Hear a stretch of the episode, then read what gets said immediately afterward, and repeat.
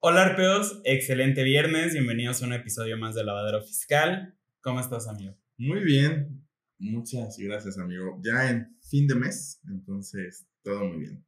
Sí, eh, este episodio va a ser importante porque vamos a hablar en términos generales de las reformas fiscales.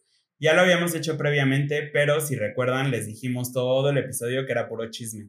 Ahorita ya no es puro chisme, ya tenemos cosas claras y ya podemos hablar relativamente seguros de lo que estamos diciendo para ustedes, porque al final sabemos que esto va a seguir cambiando a lo largo de los años. Sí, y al final de cuentas también es importante que eh, pues a finales del año pasado salieron las resoluciones miscelánea fiscal, que es donde el SAT dice, ah, lo que dice la ley, yo te lo simplifico entre comillas para que cumplas de la mejor manera, cosa que podemos llegar a ver y lo vimos en Recico, pues no era no era lo más grato y sí llega a complicar más la operación de las personas. Pero sí. aquí hablamos en general de todos los cambios que vienen. Un recordatorio antes de empezar. Si eres RIF y te vas a quedar en el RIF, te quedan pocos días para tu aviso. Pon atención. Sí, es correcto. Ya estamos a nada que termine el mes, entonces haz tu aviso. Eh, y bueno, vamos a arrancar este tema de reformas fiscales básicamente va a ser más en cuestión de IVA y código fiscal de la federación, porque ISR, el gran boom, fue reciclo. Mm. Y ya lo platicamos en episodios previos. Pero bueno, en teoría, cuando se entregó este paquete económico, que recordemos que el paquete económico se debe entregar en el mes de septiembre o en octubre, no, en diciembre, si no me equivoco, cuando hay cambio de presidente, pero cuando se entrega el paquete económico, hacen todas las expectativas que tienen del año. ¿Cómo se supone que le va a ir al país? ¿Cuánto pretenden recaudar? ¿En qué se lo van a gastar? Y todas las reformas fiscales que tengan que hacer para cumplir con su palabra. Entonces, cuando entregaron el paquete económico de 2022, dijeron que según se iban a basar en tres cosas. La primera es que no hubiera aumento o creación de nuevos impuestos. Eso desde que inició este este ejecutivo. Ajá, esa ha sido su, su bandera, básicamente. Ajá. La segunda es la simplificación. Y la tercera que digo vemos es la confianza. Eh, como ya sabemos, efectivamente, pues tienen hasta el régimen simplificado de confianza, donde según están utilizando dos de estas tres, pero ni es simple ni confían tanto en ti. Entonces, es correcto. Eh, no, no se está cumpliendo al 100% con esto, pero bueno, eh, lo que buscaban era justamente incrementar la recaudación, que nuevamente no están confiando en ti, por medio de fiscalización, que sea mucho más robusta la fiscalización, que puedan obtener más impuestos para no tener que crear nuevos. Exacto. ¿Y cómo es que nace o por qué eh, nace este régimen simplificado de confianza? Que de hecho, aquí, rapidísimo, antes de que entres en esto, no sé cómo tenemos que considerarlo del no aumento si al día de hoy ya se está pagando más gasolina, más por la gasolina, por el IEPS. Bueno, se supone que dijo que era un ajuste inflacionario, porque en teoría aumentó el 7% porque la inflación fue del 7% del año pasado. Ah, eso también ya lo sabemos en esta fecha. 7.36. Pero básicamente eso fue su aumento. Fue un ajuste inflacionario. Pero bueno, sigamos. Ahora sí. Entonces, ¿cómo es que nace o por qué dicen, el simplificado de confianza para personas físicas y morales va a funcionar porque el SAT lo sabe todo, básicamente. Entonces, en su exposición de motivos, en este paquete económico, dicen que en su base de datos existen 79.8 millones de contribuyentes en todo México, de los cuales eh, una pequeña parte, bueno, 2.2 millones son personas morales y 12.5 son personas físicas. De lo cual, en teoría, aquí dice que de las personas eh, físicas, que el 82% podría entrar al régimen simplificado de confianza. ¿Por qué? Recordemos, en teoría aquí no superan los 3.5 millones de pesos, no son socios, están al corriente de sus obligaciones fiscales, entonces eran candidatos perfectos para el régimen de confianza. Y en las morales, el 96% decían que facturaban menos de 35 millones y que por lo tanto este régimen era perfecto para ellos que sí son menos de 35 millones en la mayoría de los casos, pero ahí entran otras cosas más como que no sean partes relacionadas, que un socio no controle otra sociedad y demás. Entonces, al final, de hecho, ya en la práctica, si te pones a pensar, muchas de las personas morales no alcanzan a pasar a reciclo. no. Porque aparte tienen que ser personas morales constituidas por personas físicas, no puede haber una persona moral. Entonces, de verdad que, aunque si lo vemos en las estadísticas del SAT, la mayoría debería de entrar, en la práctica es un poco complejo. Digo, muchas iban a pasar, muchas otras no. Exacto, sí, es un tema que fue un número muy, o sea, literalmente fue una estadística sin una, un análisis de, de verdad. O sea, solo fue de, ellos sí cumplen en teoría y pues eso se presenta. Es correcto. Pero bueno, eh, aquí ya pasamos al código fiscal, vamos a irnos de lleno y resulta que eh, va a haber un cambio para las devoluciones. Y es que ahora todas las devoluciones que nosotros vayamos a solicitar deben de ser solicitadas con firma electrónica. Así que tienen que estar súper al pendiente de las citas si es que ustedes son de las personas que piden sus, sus devoluciones en abril. Sí, recordemos que anterior a esta reforma, lo que teníamos el beneficio de las personas que teníamos saldo a favor, que eran menos de 10 mil, hacerlo únicamente con contraseña.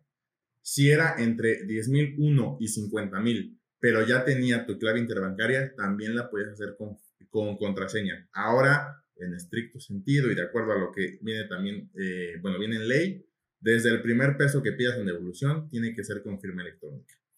Que aquí es importante también esperar a qué va a decir el SAT, porque siempre unos meses antes, o sea, por ahí de febrero o marzo, sacan facilidades para la declaración anual vía resolución miscelánea. Es por eso que también la resolución miscelánea es una de las compilaciones de reglas top en México porque al final aclara muchísimas cosas y sacan algunas facilidades. Entonces, esto es lo que dice la ley, pero falta ver qué facilidad nos dan para este año. Exacto, sí, hay que estar ahí pendiente y lo interesante de la resolución es que salen muchísimas publicaciones durante todo el año. Entonces, siempre está al pendiente de qué facilidades, y otra vez entre comillas, está dando el SAT para el cumplimiento de obligaciones. Es correcto. El segundo importante y que fue noticia los primeros días del año es que estás por cumplir 18 años o ya tienes los 18, aunque no estés trabajando, tienes que pedir tu RFC. Porque si no, según decían en un principio, te van a multar. Y eran multas pues bastante interesantes para alguien que no generaba ingresos, para un estudiante. Eh, ya después sale un, creo que a finales del año del 2021, el SAT hace un aviso de no, no los vamos a ni a obligar a que se den de alta, ni a multarlos. Entonces, esto es medio letra muerta, a pesar de que es, es nuevo, porque no te obliga, o sea, sí es obligatorio, es altamente recomendado que te des de alta, pero si no lo haces no te multan, entonces simplemente está. Sí, esto fue un chismazo en la Cámara de Diputados, porque Ah, muchos de los diputados decían que había intereses políticos de por medio. Eh, si son un poco creativos se pueden imaginar cuáles son.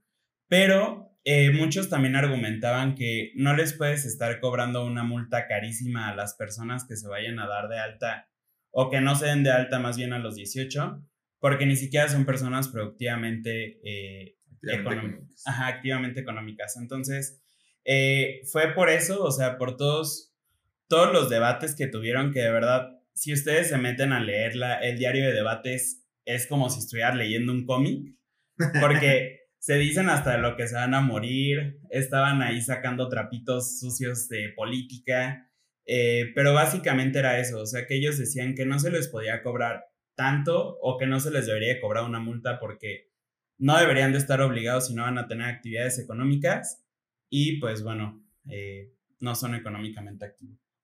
Y ahí también ahí fue lo que hizo medio el SAT y también crea, porque ya existía este régimen, pero hace anotar el régimen que existe de las personas físicas sin, sin actividad económica o sin obligaciones fiscales. Ahí es donde, si tú eres un estudiante que acabas de cumplir 18 años y quieres cumplir como buen ciudadano con lo que dicen las leyes, pues vas a estar en ese régimen mientras no tengas ningún ingreso. Sí, eh, también vuelve el dictamen obligatorio para las personas morales. Eh, que bueno, ahí es para los que hayan tenido un número de facturación gigante y para las que tengan acciones colocadas en el gran público inversionista, que pues es que estén cotizando en, bolsa, en la bolsa de valores. Entonces, esto definitivamente no les va a aplicar a todos, pero pues también, si les interesa el chisme, ya saben que se tienen que dictaminar. Exacto. Eh, también, como lo vimos en eh, el episodio pasado con Fer, pues hubo cambios en facturación, que todos hemos vuelto locos, que sí podías facturar, que no, que las cancelaciones, que nuevos datos obligatorios, que convivencia entre la facturación 3.3, que es la que conocemos, con la 4 durante cuatro meses, después ya a partir de mayo es obligatoria. Si cambiabas de régimen los primeros días o en este mes y habías emitido facturas, tenías que cancelarlas y volverlas a emitir con tu nuevo régimen. En fin, ha sido un martillo esto de la facturación y básicamente, y lo podemos ver ya en la práctica en, una, en un CFDI 4.0, es mucho de base de datos, o sea, de si haces, por ejemplo, ventas al público en general, de qué periodo es, de qué año, cuánto fue, o sea, si está, va a ser muy fácil fiscalizar ahora con todos los comprobantes fiscales y por todas las personas que obligatoriamente fueron, como las morales, eh, al régimen de confianza y como las eh, físicas que optaron por esto. Entonces, sí cuiden mucho su facturación. O sea, si tienen ventas al público en general, recuerden, sí se deben de declarar, uno, y sí se deben de facturar, porque si no van a traer problemas en régimen de confianza si es que entraron y en general en cualquier otro. Esto es un tema, digo, ya hablamos de esto en el episodio pasado, pero eh, acuérdense que si el CFDI, o sea, la factura, no está emitida como quiere el SAT, en estricto sentido es no deducible. Entonces, de verdad no se arriesguen a no tener esa deducción y a no poder acreditar ese IVA. Porque en cualquier revisión, lo que diga el SAT en general se hacen las revisiones, a menos de que de verdad ya te vayas a juicio y muevas cielo, mar y tierra para ganarle al SAT. Eh, pero en la mayoría de los contribuyentes chiquitos, lo que diga el SAT se hacen las revisiones, no tienes mucha forma de defenderte y todos estos tipos de requisitos que están poniendo para las facturas son suficientes para que te digan, esto no puede ser, no te lo vamos a considerar y nos tienes que pagar el impuesto sobre esto. Sí, siempre el tema, hay que cuidarlos, es algo que sí podemos prevenir desde manera administrativa. Si eres un emprendedor que tú haces todo, pues también dale una vez, de vez en cuando una revisada a tus facturas. O sea, si contrataste algún servicio y tu nombre está mal o el nombre de tu empresa está mal o lo que sea, sí haz una aclaración lo más pronto que puedas, justamente para evitar perder una deducción. Sí, y bueno, otro cambio que nos pusieron es que eh, tienes que cuidar que estás facturando. Y esto porque es importante, porque al final lo que va a pasar es que si tú, por ejemplo, estás comprando jabones y vendes rosas, te van a decir, oye, pero ¿por qué estás comprando lo que no vendes? Entonces, el SAT te va a hacer la actualización de obligaciones para decir que vendes jabones y rosas, por ejemplo. Pero en caso de que tú no quieras que te haga esa actualización de obligaciones, vas a tener que decirle al SAT que lo revierta y ahí ya pueden entrar como en un foco rojo para ver por qué estás facturando unas cosas, por qué estás vendiendo otras y demás. Sí, que a lo mejor cuando vas iniciando en un emprendimiento que vendes X cosa, a lo mejor si dices, yo nada más voy a vender zapatos. Pero con el paso del tiempo ya estás vendiendo zapatos y ropa, y luego zapatos, ropa y bolsas y accesorios y demás. Es importante que esta actualización sí la hagamos, o sea, y que nuestra constancia de situación fiscal, que es lo que, es, que es lo que nosotros decimos al SAT, en teoría de a qué nos dedicamos, en qué régimen estamos, qué obligaciones tenemos, pues sí esté actualizado pues relativamente seguido o cada vez que tengas una nueva actividad para justamente evitar problemas con el tío. Entonces, siempre tengan ahí actualizado su, su constancia de situación fiscal. Sí. Y por último, también un tema que ha sido muy complicado en este mes, la cancelación de CFDIs. ¿Qué es lo que pasaba anteriormente? Voy a ir un poquito así con la historia. Por ahí de 2014, cuando inicia facturación electrónica, hasta el 2018-19, tú podías facturar y cancelar del año que quisieras, en el momento que quisieras, no importa si era una factura de un peso o de un millón, tú podías hacer lo que quisieras con tus facturas. Y el SAT no tenía forma de decir por qué se canceló, si pasó o no pasó. Después, entre 2019 y 20, el SAT dice, ah, ¿sabes qué? Sí vas a poder cancelar todas las facturas que quieras, pero si superan en un principio, eran de 5 mil pesos, le vamos a decir al tu cliente, oye, esta persona te quiere, quiere cancelar esta factura. ¿Estás de acuerdo? ¿No estás de acuerdo? Y ya, si no estaba de acuerdo, pues ya no la podías cancelar. Eh, si eran menores a 5 mil pesos, las podías cancelar de manera sin tener que darle aviso a tu cliente. Después, en el 2021, hacen la reforma para que sea únicamente de mil, o sea, de mil para abajo, que puedan ser canceladas en aceptación. Si eran arriba de mil, tenías que a fuerzas avisarle a tu cliente. Y ahora, además de todo eso, sigue existiendo eso, nada más que ahora tienes que decirle a SAT por qué vas a cancelar.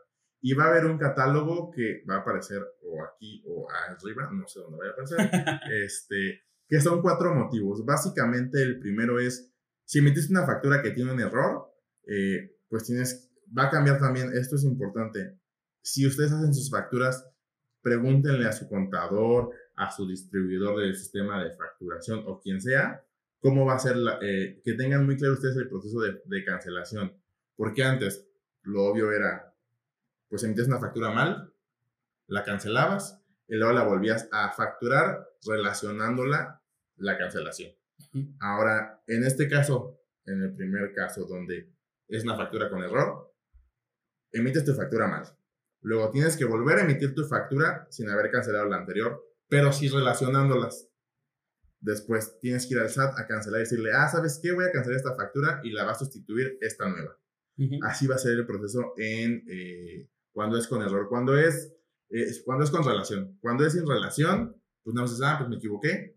Me equivoqué de RFC. Es sin, sin, sin relación. Cuando es con público en general, también mucho cuidado y ahí tienen que definir políticas internas en cada una de las empresas porque aquí lo que dice el SAT y pues todo el análisis de esto es que tienes que cancelar toda tu factura del público en general, emitir la que era a un cliente específico y después emitir otra vez tu factura del público en general. Y la otra es de temas de nómina, si no me recuerdo. Sí. Entonces, también eso. Entonces tengan mucho cuidado. Ahorita ya va a ser más complicado el tema de cancelación para todos. Entonces, sí, revisen bien. Eh, los requisitos que vimos en el episodio pasado de que van a necesitar ahora las facturas de 4.0 y pues váyanse adecuando a estas nuevas cosas que vienen para la facturación.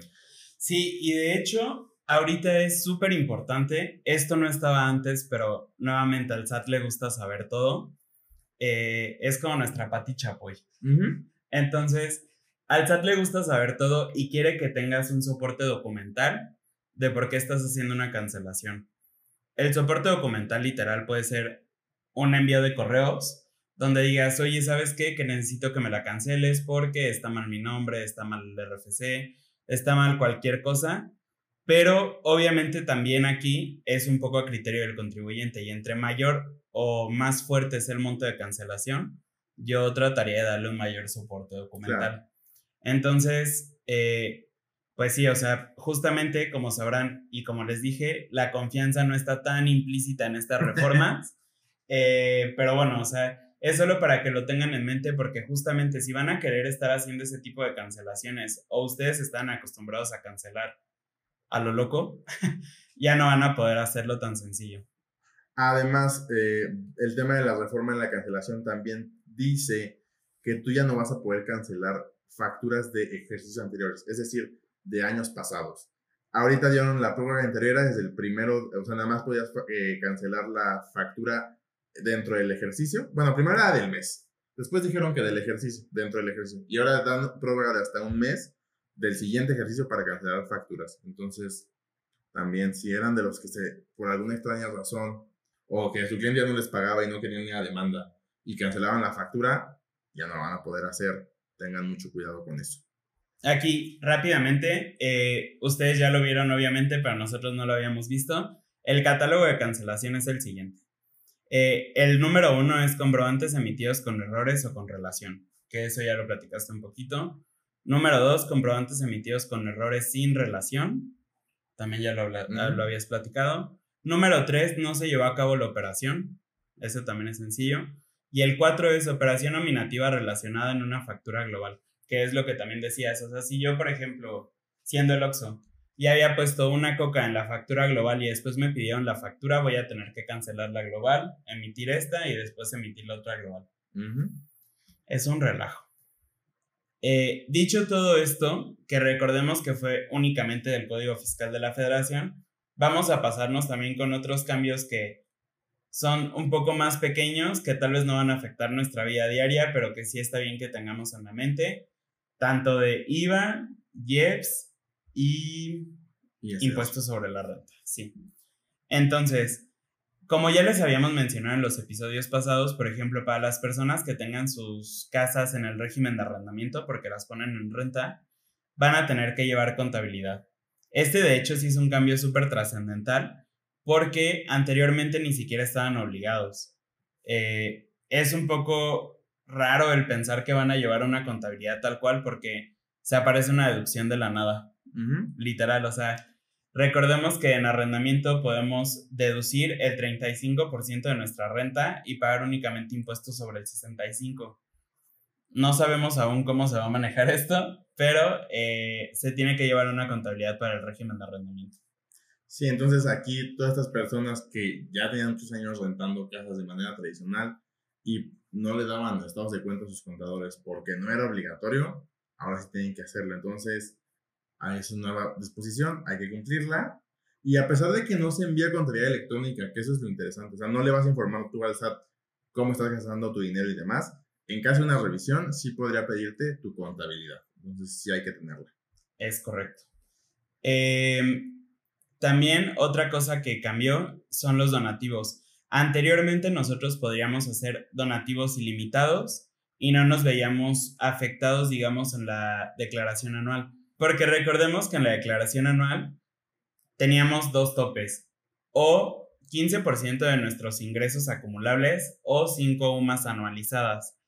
Entonces, estos donativos ahora lo que va a hacer es que van a entrar a este tope y ya no podemos donar pues tanto como hubiéramos podido donar en otras ocasiones. Esto es importante porque de repente hay personas que están muy comprometidos con su universidad o algo por el estilo y hacían donativos muy grandes, o sea, con el fin de apoyar a otras personas, también tenían un beneficio fiscal y ahora ya no lo van a poder hacer sin ese límite. Sí, o sea, solamente eran, eh, justamente fue algo que muchas asociaciones sin fines de lucro estuvieron eh, luchando, porque al final de cuentas en pandemia eh, creo que se vieron muy afectadas, porque a lo mejor la gente ya no donaba de la misma manera que antes de la pandemia, y pues ahora perdiendo beneficios fiscales los contribuyentes que donaban, creo que también se va a ver un poco complicado para este tipo de asociaciones. Pero pues bueno, esa, esa fue la reforma. Y también cambió la tasa de retenciones por intereses. Eh, esto es importante también porque recordemos, ya lo habíamos platicado anteriormente, que esta tasa de retenciones para los intereses va a depender de dónde estemos haciendo las inversiones porque hay algunas instituciones que tienen exenciones para no retenerte impuesto. Pero si lo hacemos, por ejemplo, por el sistema bancario, nos tienen que retener un porcentaje sobre el capital invertido. Entonces, eh, anteriormente era del punto 97. En este 2022 va a ser del punto 08%. Si se fijan, aunque estamos hablando todavía de decimales, la retención es abismal. Y esto está ligado totalmente con la tasa de interés que da Banregio para Banregio. Golazo a Banregio. esto está ligado directamente con la tasa de interés que da Ban. Uh, iba a decir Ban Bajío. Banamex ya no. Banamex ya no, porque pues ya fue. Ay. Esto está ligado directamente con la tasa de interés que da Banjico para eh, los créditos. Entonces, si nosotros no podemos obtener un interés muy grande por nuestras inversiones, en teoría tampoco deberían de cobrar un interés tan alto por los créditos que dan. Mm. En teoría esa es más o menos la lógica que tiene y también tiene mucho sentido que la retención sea más chiquita, porque de lo contrario se pueden llevar estas retenciones nuestro, nuestro interés generado. Es correcto. Ok, ahora, también, eh, anteriormente, en 2013, por ahí, antes de la gran reforma, eh, eh, las personas que tenían activos fijos, es decir, maquinarias, coches, edificios y demás, que ya no eran útiles para su actividad, tenían que mandarle una aviso de, oye, esto ya no me va a servir, lo voy a tener en contabilidad, porque pues, es información financiera, pero ya no me sirve. Lo eliminaron y ahora en 2022 vuelven a hacer este aviso de para activos que dejan de ser útiles únicamente para personas morales. Entonces, si tienes por ahí maquinaria que en este año va a perder utilidad en tu empresa, pero va a seguir teniendo, recuerda dar estos avisos. Eh, y algo interesante también en el CFDI de combustibles.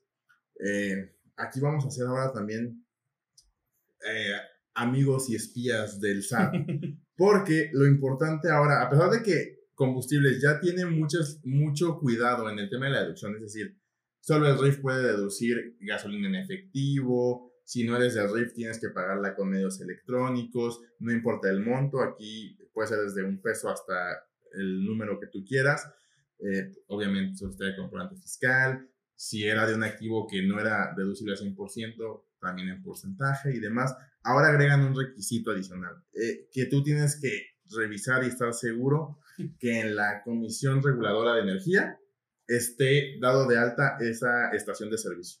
Si no está, o cuando tú adquieres el, el combustible no está de alta, ese gasto es un no deducible.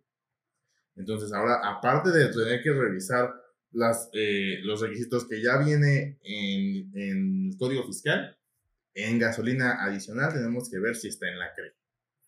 Sí, es, es un tema totalmente, o sea, de verdad hacen un poco más complejo el proceso para los contribuyentes que tal vez sí tienen la capacidad de, pues de saber si lo están haciendo o no, pero también para los contribuyentes que no tienen la capacidad operativa para llevar a cabo esas investigaciones.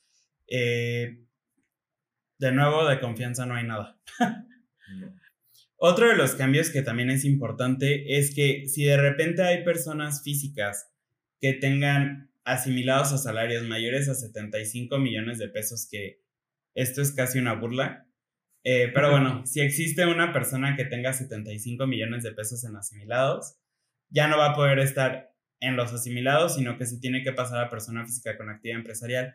Y esto de hecho ya lo venían hablando desde el año pasado, de hecho está en ley, pero bueno, ahorita hicieron ahí algunos ajustes para que ya se pueda llevar a cabo este sueño del SAT. Sí, o sea, porque también piénsenlo. 75 millones de pesos en un año es muchísimo. O sea, está muy cañón que, que el SAT piense eso, pero bueno, así viene en ley. 6.25 millones al, mes. Pero bueno, eso ya es otra cosa. Eh, adicionalmente también van a cambiar lo que se considera monto original de la inversión, que esto es, supongamos, esta computadora, si cuesta 10 mil pesos, masiva son 11.600. Entonces yo voy a Liverpool y yo pago 11.600 por esta computadora. Pero yo no puedo depreciar los 11.600 porque una parte es de IVA y ese me lo acredito. Esto ya es un poco técnico, pero también es importante que lo sepan. Pues resulta que yo puede que a esta computadora no la vaya a considerar con un valor de 10 mil pesos, sino que la vaya a considerar con un valor de 12 mil pesos, por ejemplo. Ah, ¿por qué? Porque para que llegara a mí tuve que pagar, por ejemplo, un envío de mil pesos y aparte un seguro de mil pesos. Entonces, todos estos gastos que nosotros podamos llegar a hacer en torno a un activo se tienen que considerar como monto original de la inversión y por esto mismo vamos a tener que eh, incluirlos para depreciarlo. Sí, y aquí lo importante, bueno, en este caso fue una computadora, pero ya dándolo a, empresas grandes, el tema de la maquinaria, este fue un ajuste que aquí hicieron. Porque, ¿qué es lo que hacías? Tú comprabas tu maquinaria en un millón y para que el técnico fuera a instalar e hicieran todas las ecuaciones en, la, en tu planta, gastabas otros 200 mil. ¿Y qué es lo que hacíamos? Pues esos 200 los mandábamos al gasto. Ahora dice, no, esos, todas las adecuaciones que tengas que hacer para que tu máquina funcione correctamente en tu lugar de trabajo, eso también se va a considerar muy. Entonces también mucho cuidado, eh, si, o sea, si lo contratan con un, un, externo en el tema de, de, o sea, para que funcione, tienen que considerarlo muy, mucho cuidado también ahí. Sí, y algo más. Lo más importante, creo. Sí. Eh, como ya habíamos hablado en episodios pasados, si nosotros, por ejemplo, hacemos depósitos mayores a 15 mil pesos en efectivo, cash, billetes, eh, el banco estaba obligado a darle aviso al SAT, pero este aviso lo hacía anual. Entonces, de enero a diciembre nosotros íbamos y depositábamos 15 mil, 16 mil, 20 mil pesos en efectivo al banco y el SAT se enteraba hasta febrero del año siguiente. Es correcto. Ahora no, ahora es mensual. Sí, ¿esto qué quiere decir?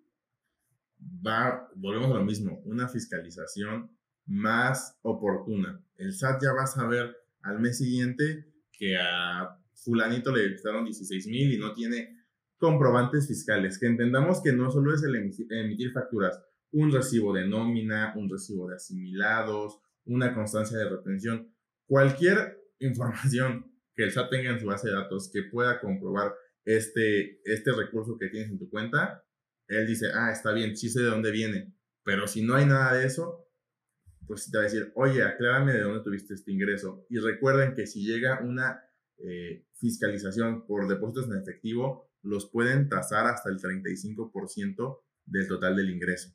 Entonces, aparte de las multas, recargos, actualizaciones y todo lo demás que tuviera que cobrar el SAT por tener depósitos en efectivo y no estar declarando el ingreso. Sí, eh, adicionalmente, bueno, pues tenemos otras reformas en tema de JEPS. Sí, este, lo interesante es que así como en, en episodios pasados hayamos hablado del tema de los marbetes que tenían las botellas, eh, ahora también va a haber un código de seguridad para cigarros. Recordemos que en, en la ley del IEPS, el cigarro es el, el, producto que paga muchísimo impuesto porque paga el IEPS dos veces. Una tasa y una cuota, que la tasa es del 160 y la cuota está como casi .50 centavos por, cigarro. Entonces, siempre que piensen eso, cuando compran una cajetilla como de 64 pesos, su costo ha de ser como de 12. Todo lo demás son impuestos. Entonces ya también va a incluir este código de seguridad. Y que en teoría, cuando vayamos a los restaurantes, tenemos un episodio de eh, marbetes y precintos y demás. Eh, vayan a verlo, está interesante para que tengan un poquito más de conocimiento de lo que se toman. Pero ahora el cambio es que en teoría en los restaurantes vas a estar obligado bueno, ellos van a estar obligados a leer el, código, el código QR enfrente de ti, para que tú sepas que es una botella que no habían usado antes, que no está adulterada y demás. Esto, digo, vemos, o sea, en teoría es cara la multa, pero ya estando en el antro con tu tercera botella, pues no te vas a acordar ni siquiera de que te tienen que leer el código QR. Entonces, tal vez es un poquito de letra muerta. Sí, y adicional el tema de la destrucción de envases en donde están las botellas, pues anteriormente muchos lo que hacen en restaurantes, eso es muy común, que tengan parte de su decoración con las botellas. Ahora ya no se va a poder. Ahora todas las botellas que estén vacías, que obviamente estén consumidas dentro del local o del establecimiento, deben ser destruidas. De hecho, hay que son avisos que tienen que darse al SAT de la destrucción de marbetes y de las botellas. Y por último tenemos las reformas de IVA, que eh, básicamente y de las importantes son tres. La primera es que en teoría ustedes no se van a poder acreditar cosas que hayan comprado con ingresos que fueron objeto. ¿A qué me refiero con esto? Si yo, por ejemplo, tengo actividad empresarial y aparte tengo sueldos, yo no puedo comprar en teoría cosas para mi actividad empresarial con dinero de mis sueldos ¿Por qué? Porque esto obviamente me genera un IVA a favor. Y es lo que está buscando el SAT reducir. Por lo tanto, no podemos estar haciendo esas combinaciones de ingresos. Que en la práctica, pues es muy complicado porque tú ves en tu cuenta 20 mil pesos, 10 mil de actividad empresarial y 10 mil de sueldos y dices, pues tengo 20 mil, voy a gastar 15 mil en la computadora. O sea, sí está muy... o sea, está entiendo la postura del SAT, o sea, que quiere que no haya este tema de IVA a favor, pero en la práctica lo veo demasiado complejo. Aparte de que, pues obviamente todos los, los negocios dependen de la inversión de las personas que son dueños de ellos. Entonces, pues es un tema, pero bueno, ese ya esa parte. Otra buena noticia que tenemos es que anteriormente, por ejemplo, las croquetas estaban al 16, las croquetas para nuestros perros y gatos. Ahora todos los alimentos para animales están al cero. Sí, o sea, ahí era una distinción que hace la ley, o sea, que justamente alimentos para mascotas no, pero pues supongo que aquí fue de animales son animales y por eso ya llegamos, o sea, porque siempre el tema de la ganadería siempre estuvo este tema de la cosa del cero, entonces creo que llegaron a homologar, anteriormente estaban al cero las croquetas, después hubo una reforma que las fueron a poner al 16. En el 14. En el 14 y ya justamente ahorita estamos en... ¿Estaremos regresando al 2013? Yo no sé. es un viaje en el tiempo mm, esto. No, lo sé. Y por último, el tema que también resonó mucho eh, mujeres principalmente porque eh, productos de cuidado íntimo, toallas, tampones y copas menstruales están al 0% de IVA. Que aquí hubo una discusión justamente con eso de forma entre Eric y yo, porque el tema del 0%, es decir, no te van a cobrar IVA por esa compra que hiciste, pero el IVA que la persona haya gastado para adquirirlo sí lo va a poder tener como un saldo a favor y en su caso pedirlo en devolución. Nosotros creíamos que lo correcto hubiera sido que estuviese en exento, porque así no haces un acreditamiento de IVA y no tienes un IVA a favor, sino es un gasto. Aquí sí creemos que, o sea, se apoyó claramente a las mujeres porque en teoría tuvo que haber bajado el 16% su costo, pero también mucho, mucho al tema de los empresarios que hacen este tipo de productos. Digo, y en caso de que esté al cero, yo esperaría que bajara más que el 16%, porque en teoría todo el IVA de los gastos que ellos tienen, pues es un saldo a favor que ellos van a tener, por lo tanto el costo de hacer estos productos va a ser menor. Claro, sí, sí, sí. En teoría debería bajar más del 16%. Probablemente ni siquiera baje el 16%, al igual que las croquetas. Ajá. Pero bueno, al menos ya en su ticket va a decir que por eso no pagaron IVA. Es correcto. Y básicamente eso fue todo por estas reformas fiscales. Eh, estuvieron pesaditas. Como pueden ver, hay cosas que son trascendentales, hay cosas que no son tanto, pero pues al final siempre es importante conocer un poco de todo. Sí, que al final, y que es lo que nos va a regir en este 2022. Y a pesar de que si todo el boom fue régimen simplificado de confianza, es importante conocer también todo esto y cómo se va a afectar. Si eres alguien, una eh, clínica veterinaria y vendías croquetas, pues ya tienes que saber que no tienes que trasladar IVA del 16, sino del 0. Entonces sí, sí es cuestión de dar ajustes, de que revisen con sus contadores, de si no les dan asesoría a sus contadores, pues pueden ir a nuestras redes sociales y a nuestra página para que nosotros podamos apoyarlos en esos temas. Sí, acuérdense que estamos en Instagram, Facebook, TikTok, eh, tenemos nuestra página web, YouTube, Spotify, entonces nos pueden encontrar en casi todos lados y ahí mismo también pueden agendar una asesoría con nosotros. Es correcto. Pues nada, creo que es todo por esta, este fin de mes, este último, este cuarto episodio de este 2022. Y pues nada, yo soy Arturo. Yo soy Eric. Juntos somos Arpea y nos vemos la siguiente vez.